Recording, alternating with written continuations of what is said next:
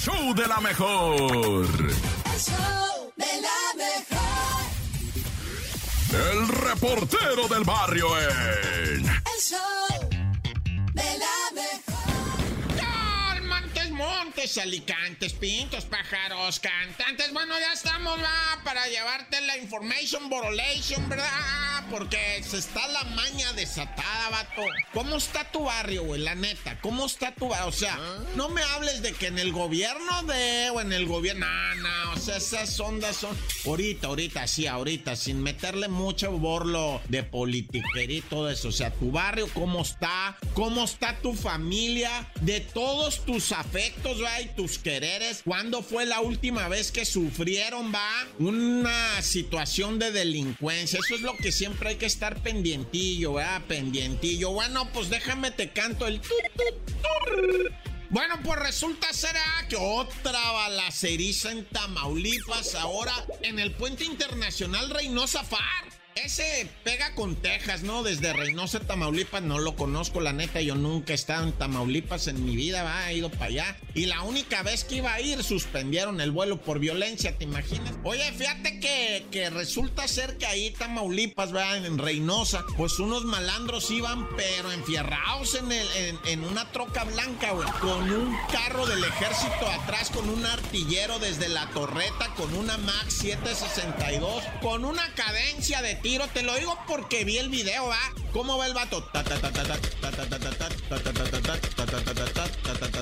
O sea, el vato neta que tiene una experiencia, el tirador, ¿no? El artillero que va ahí. ¿Cómo cuida el parque? ¿Cómo? O sea, la neta está cañón ya el entrenamiento. Digo, pues son militares, a eso se dedican, saben su oficio y todo. Pero sí ya es, quiero decir, eso no lo adquieres así nomás. O sea, la neta es que es gente que ya tiene experiencia en combate urbano. Combate urbano, ¿te imaginas? De carro a carro. Ya es otra cosa que la guerra, que esto, que el otro. Pues teníamos otras ideas, va. Ahora la guerra es urbana, es así contra la delincuencia. Ah, por cierto, hubo tres decesos del lado de los civiles armados, ¿ah? Y bueno, pues, ¿qué te digo, padre? El Popocatépetl va, está, pues, eh, poniéndonos nerviosos. No, ahorita, ahorita está calmadito, ¿va?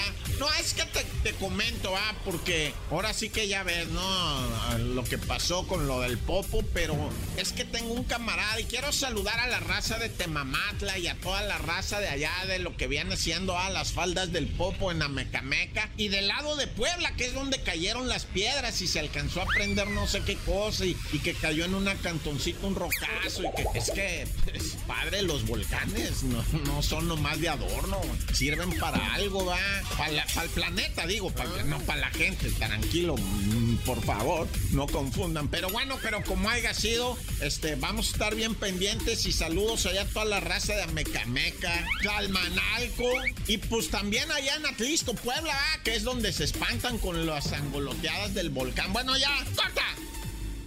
El show de la mejor. El reportero del barrio en. El show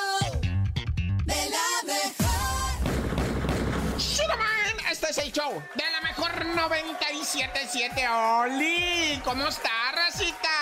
Ay, pues ya saben, ¿verdad? Yo aquí con cada desgracia que les voy a platicar.